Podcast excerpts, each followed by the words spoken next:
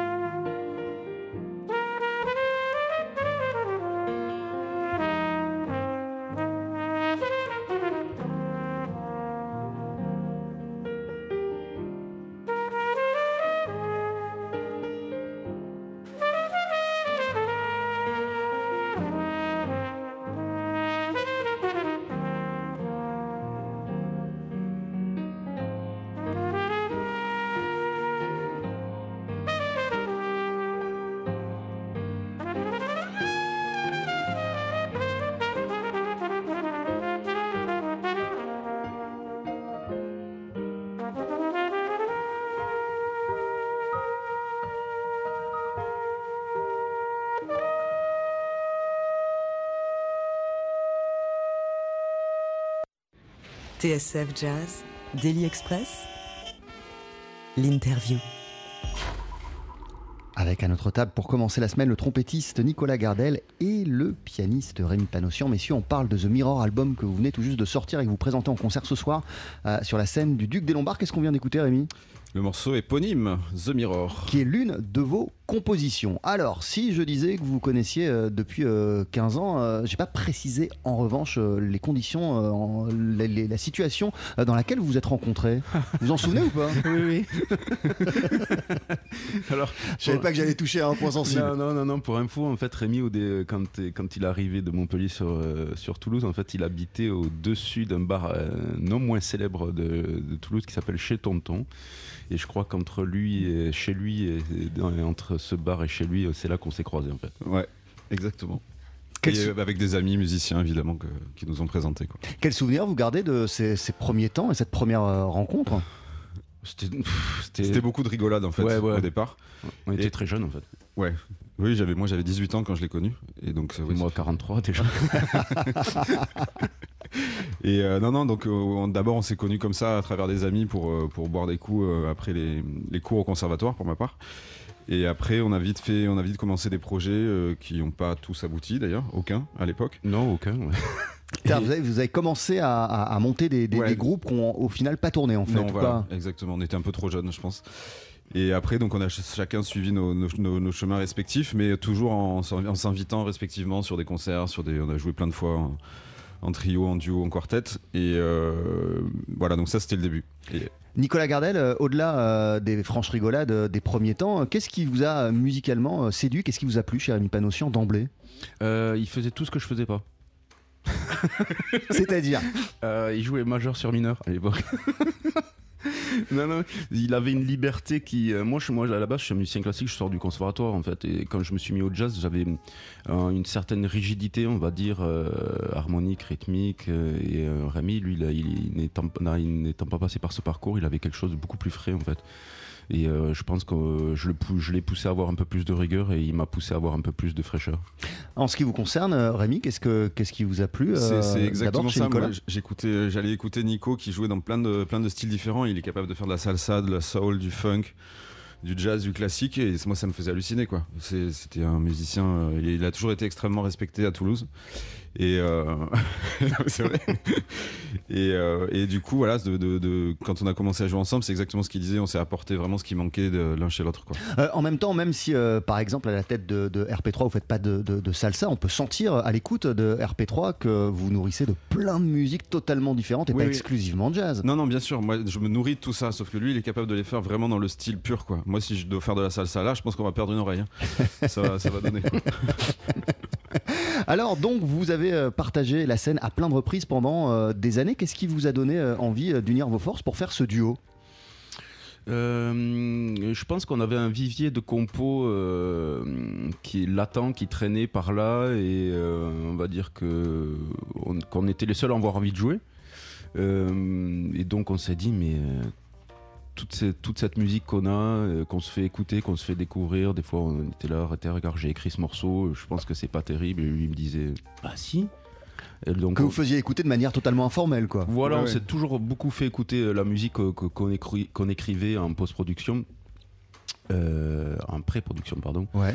et donc du coup à un moment donné on a développé un goût commun en fait pour, pour le même amour pour les, choses mélodiques assez épurées et donc voilà à un moment donné on s'est dit ben, on va ces chansons, on va faire un album. Un album tous les deux ensemble, ça sonnait comme une évidence en fait. Complètement. C'est vraiment ça quoi. Euh, ça fait très longtemps qu'on joue ensemble. On s'est dit bon, bah, au bout d'un moment, il faut quand même faire un truc. On adore la musique l'un de l'autre on adore jouer ensemble, euh, feu quoi. Le résultat s'appelle The Mirror. Vous êtes en concert pour présenter ce disque ce soir à Paris sur la scène du Duc des Lombards. On continue à en parler ensemble. Rémi Panossian et Nicolas Gardel dans Daily Express. Ne bougez pas. 12h-13h, Daily Express. TSF Jazz. Daily Express. Royal au bar.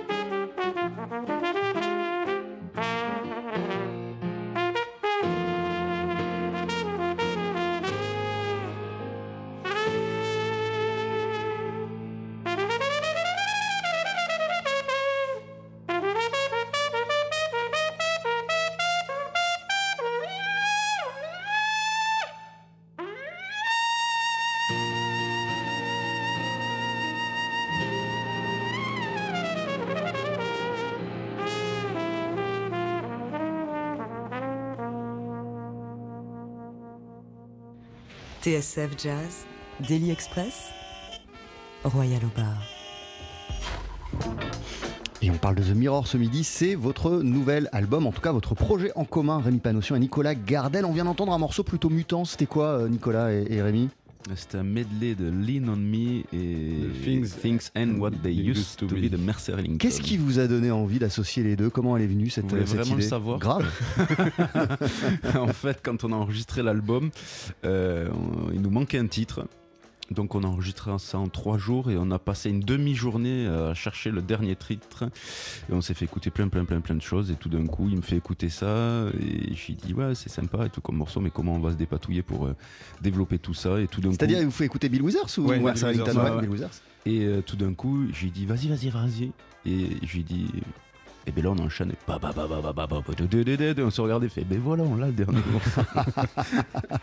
Euh, vous nous expliquiez en début d'émission euh, que ce qui vous a fasciné euh, chez l'autre musicalement, c'est les qualités que chacun n'avait pas. Ouais. mais qu'est-ce qui vous rapproche? Qu'est-ce que vous avez en commun tous les deux? C'est quoi votre façon commune de, de voir et d'appréhender la musique? Quand vous nous racontez cette histoire, on a le sentiment que vous avez aussi une même façon de voir les choses. Complètement. Ouais, ouais. c'est l'amour, la, l'amour de, de, belles mélodies comme celle de, Bill Withers là, qui est magnifique. C'est l'amour de la de un, peu, un côté pop aussi qu'on a, qu'on a tous les deux dans notre propre musique, que soit lui avec les Headbangers ou moi avec le trio. Et euh, voilà, la, la mélodie, la, la- la côté un peu pop. Et, euh, Ouais, les, les- les choses évidentes, simples et évidentes. évidentes quoi.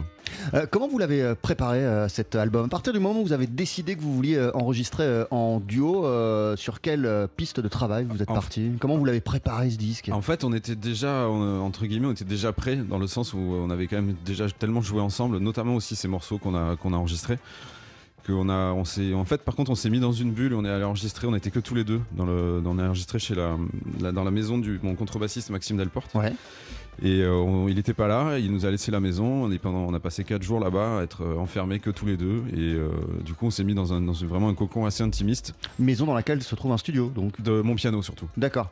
Et c'est Nico qui a fait tout l'enregistrement. euh, donc on était vraiment que tous les deux. Il n'y avait personne autour. Et pourquoi c'était important que vous soyez enfermé dans une bulle pour enregistrer disque à deux? Qu'est-ce que ça vous a aidé euh, à, à- à- à- à atteindre comme niveau de complicité et d'intimité? Ben, je pense que déjà à deux, c'est plus intime. Ouais, et puis il n'y a, pas- y a personne qui. qui, euh, qui tu, tu joues pour, vraiment pour personne en fait. Tu joues vraiment que pour toi. Puis il y a toujours un ingé son, tu vois, qui, donne, qui peut donner son avis. Donc des fois, évidemment, c'est super. hein, mais là, il y a vraiment personne d'autre que nous. On se faisait confiance, on s'écoutait, on prenait le temps. On avait le rythme qu'on voulait. Si on voulait Mhm. déborder, jouer, enregistrer qu'à 11h, on pouvait le faire. Si on commençait- plus tard, faire une pause. Et c'était vraiment. ça s'est déroulé, mais de manière ultra naturelle et ultra simple. C'était la maison, quoi. On était à la maison. Euh, Qu'est-ce que euh, chacun euh, apprend euh, à l'autre sur, sur lui-même? Le fait de, de jouer comme ça euh, tous les deux euh, et de pousser la collaboration euh, à ce point d'intimité, euh, est-ce que ça apprend euh, à, à- à- à- à chacun d'entre vous euh, des choses? Mais de toute façon, on est obligé d'être extrêmement à l'écoute de l'autre parce que là, y a, pas, on n'a pas le droit de, de, jouer pour soi, quoi. Dans n'importe quelle autre musique, bien sûr, mais là, évidemment, dans un dialogue comme ça qui est, euh, qui est en permanence. Moi, tout ce que fait Nico, la moindre, la moindre inflexion, la moindre euh, piste, il faut que je sois extrêmement à l'écoute. Et lui, c'est exactement pareil. Quand je fais des propositions derrière, il est tout de suite euh, réactif. Sinon, à deux, ça pardonne pas, quoi. Nicolas, en ce qui vous concerne Qu'est-ce qu'est- qu'est-ce qui vous a aidé à apprendre sur vous-même, Rémi Panossian? Hmm, pff, je reviendrai, ce, comme j'ai dit tout à l'heure, on, on est vraiment très complémentaires, même quand on discute euh, dans la, vie et qu'on discute pas forcément de musique, on est très très très complémentaires, on va dire. Quoi. On, a, on a souvent des, des, des, des idées opposées en fait. Et je trouve que ça que c'est vraiment bien en fait. Et ça fait 15 Des ans. idées opposées, mais pas forcément incompatibles. Exactement. Non, voilà, et du coup, ça fait, ça fait 15 ans que dans la vie et sur scène, on on n'est pas forcément d'accord et ça fait 15 ans qu'on est amis en fait. Parce qu'on se fait avancer en fait. Comme, comme, comme il disait, c'est comme un débat. Quand on discute tous les deux d'un sujet, si on n'est pas d'accord, on n'est pas d'accord, mais on, on re- on repousse pas l'autre en fait. L'autre nous apprend à modérer aussi nos propos et à, et à faire Ah ouais, j'avais pas pensé à voir la chose sous cet angle-là. Ben, du coup, on avance et on progresse chacun. Et ça vous arrive musicalement de pas vous mettre d'accord du tout, des fois, au final? Non, Non, un peu moins quand même. Plus dans la vie que musicalement. non, pas vraiment, non. Euh, Rémi Panossian, euh, alors vous continuez évidemment euh, à animer votre trio, le, Oui. le- le RP3, mais j'ai l'impression que depuis quelques temps, il y a de plus en plus d'échappées un peu parallèles. L'année dernière, vous sortiez un album en solo ouais. Que, que Nico a produit d'ailleurs. que Nicolas a produit. Achetez- Achetez-le, n'hésitez pas. Là, il y a The Mirror, ce Ouais. disque en, en tandem avec, avec Nicolas Gardel. De quelle manière ces projets parallèles nourrissent-ils votre approche du trio? En, fait, c'est vrai, c'était vraiment un besoin aussi, quoi. Ça fait euh, le trio fête ses 10 ans cette année. Et, euh, je pense que c'est naturel, c'est comme euh, dans, la vie. Au bout d'un moment, j'avais besoin aussi de faire des, choses à côté, quoi. Et le solo, c'était une évidence aussi. Au bout de, j'ai tellement fait de solo dans ma vie que il fallait que, ça, que je le grave quelque part. Et là, avec Nico, c'est pareil. C'était, euh, c'est vraiment des, des trucs qui se découlent directement d'une suite logique dans la vie, quoi. Et du coup, j'imagine que la formule euh, du duo, elle vous fait prendre une position encore différente que lorsque vous êtes tout seul. Complètement là, du coup, j'assume les basses, j'assume vraiment toute la partie rythmique. euh. Donc c'est un autre, c'est un autre exercice et forcément, donc comme tu disais, ça nourrit aussi le, dans, dans le trio la façon de voir la musique différemment. Euh, Nicolas Gardel, vous nous expliquez que vous avez euh, d'abord, vous, une formation euh, classique. Qu'est-ce qui vous a fait basculer dans le jazz? Euh, Qu'est-ce qui m'a fait basculer bah, Qui m'a fait basculer dans le jazz? C'est la faute d'un monsieur qui s'appelle Claude Egea, qui est un trompettiste français et qui était euh, le même élève que, que mon professeur au conservatoire à Toulouse. Et en fait, quand j'ai quand j'ai été diplômé du conservatoire à Toulouse, j'ai fait un stage avec ce monsieur. Et on va dire que ça a été une révélation, quoi. Et donc, euh, forcément, l'affiliation a un peu joué aussi. Et je me suis dit, mais moi, c'est ça, c'est ça que je veux faire avec ma trompette, en fait. Donc voilà, c'est un peu parti de là. Puis après, il y a eu beaucoup, beaucoup de monsieur euh, Clifford Brown, euh, pour ne citer que lui, Dizzy Gillespie. C'est un, peu, c'est, un peu parti de là. Claude Egea, en tout cas, a été un pilier de Captain Mercier, groupe dans lequel on pouvait aussi retrouver le tandem Charlier-Souris. Captain Mercier, que voici tout de suite sur TSF Jazz avec Captain Express. Pas du tout, mais pas du tout. Quel effet raté On recommence, Captain Mercier, que voici tout de suite sur TSF Jazz avec Captain Express. Ça, c'est bon.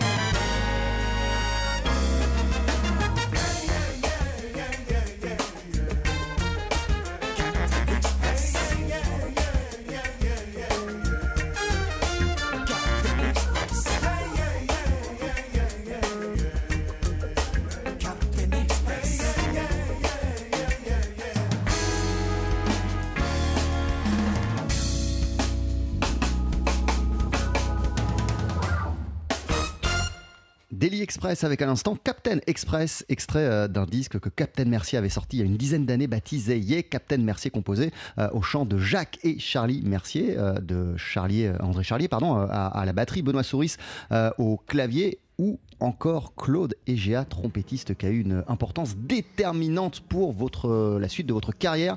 Euh, Nicolas Gardel qui vous a en tout cas mis sur la voie du jazz. En ce qui vous concerne, Rémi Panossian, euh, bah, l'homme qui a énormément compté pour vous, il y en a plein bien sûr, euh, mais c'est Michel Petrucciani. De quelle manière il a changé votre vie, Petrucciani? Parce que je l'ai vu, en, je vu en concert quand j'avais 10 ans.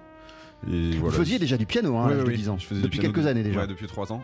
Et euh, quand je l'ai vu en concert, la limpidité de, ses, de son phrasé, son rythme, ses mélodies et tout ça, ça m'a fait halluciner. Quoi. Mais à 10 ans, on, on réalise tout ça? Eh ben apparemment. oui, mais vous êtes sorti du concert comment en disant à vos parents, moi je veux faire, je veux faire, je du, veux faire jazz. du jazz. Ouais, ouais, déjà j'en écoutais parce que moi, j'avais eu accès à des cassettes des Roll Garner, Fats Valor et tout ça. Et, euh, et, là, de voir ce mec-là, là, ça m'a fait halluciner. De, après, j'ai, après ça, je suis allé euh, écouter plein de disques. Euh, j'en ai acheté plein, j'en ai volé plein. Et, euh, et ça, m'a, ça m'a fasciné. Je l'ai revu après deux autres fois en concert. Et voilà, c'était un vrai, un vrai bonheur. Et de quelle manière la musique de Michel Petrucciani continue-t-elle à, à, à, à, vous nourrir, à vous influencer et, et, est-ce que vous continuez à l'écouter régulièrement? Ouais, oui, oui, oui. Je me fais souvent des petites sessions. De, j'écoute très souvent le, le, le, live à Tokyo, là, que j'avais écouté beaucoup. Le duo avec Eddie Louis aussi, qui est incroyable. Et c'est un. Non, non, ça reste un maître pour moi. Il y a très peu de gens qui groovent autant et qui sont aussi mélodieux, mélodieux que, que, que lui. Quoi. Michel. Petrucciani, que voici tout de suite sur TSF Jazz en 1982 lorsqu'il venait d'arriver aux États-Unis avec Big Sur.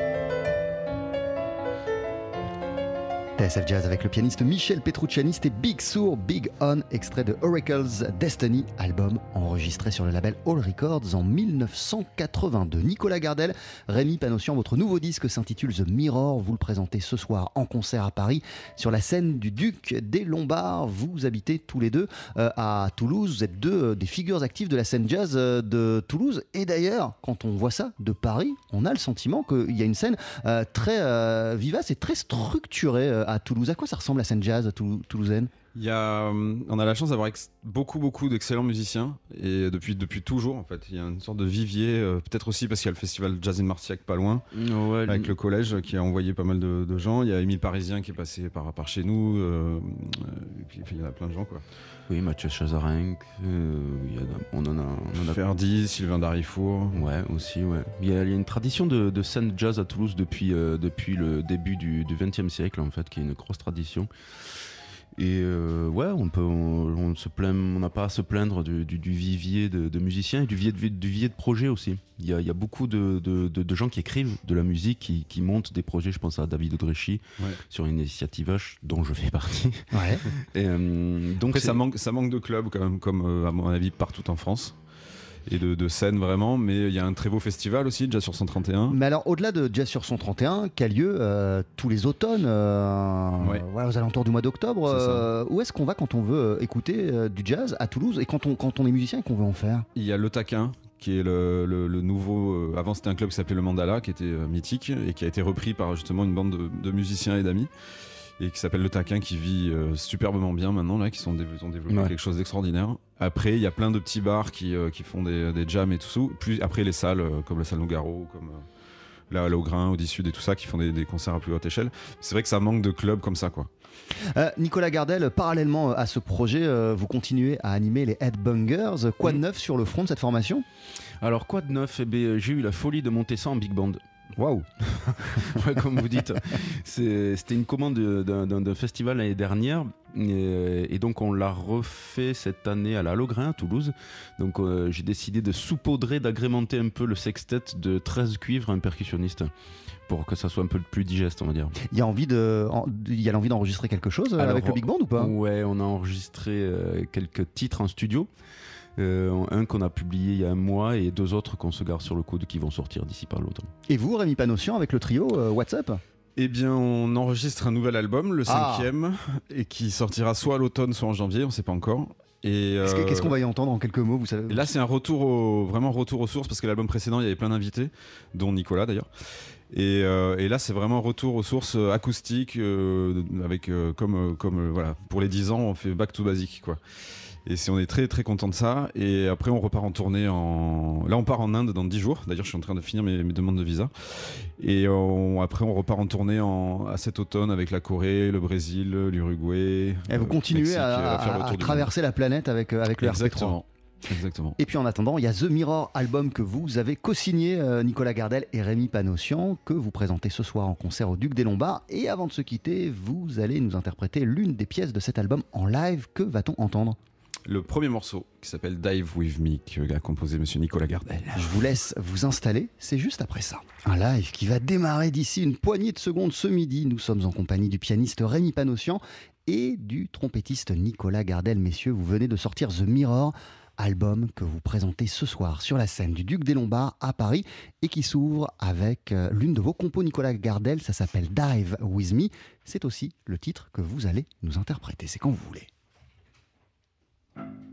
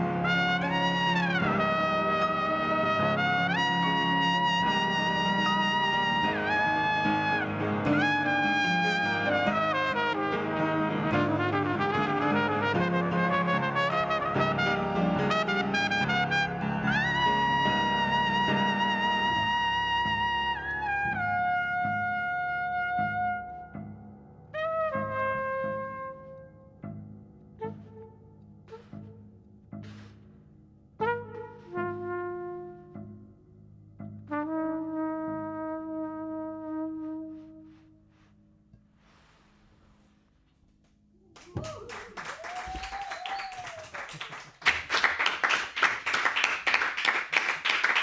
Qu'est-ce que c'était bon Un duo composé de Nicolas Gardel à la trompette, du pianiste Rémi Panossian avec Dive With Me, morceau qui ouvre euh, votre album The Mirror que vous présentez ce soir, car là on a le droit qu'à un seul morceau live. Pour en avoir plus et plein, rendez-vous ce soir au Duc des Lombards. Vous avez le choix, soit euh, avant le dîner à 19h30, soit juste après euh, la pizza à 21h30. Vous célébrerez la sortie de ce disque The Mirror que vous présenterez aussi, vous me disiez ça, le 2 mars sur la scène le 2 août, pardon, sur la scène du festival Jazz in Marciac. Rémi, Nicolas, merci beaucoup. Bon appétit, bon concert ce soir et à très très vite. TSF Jazz.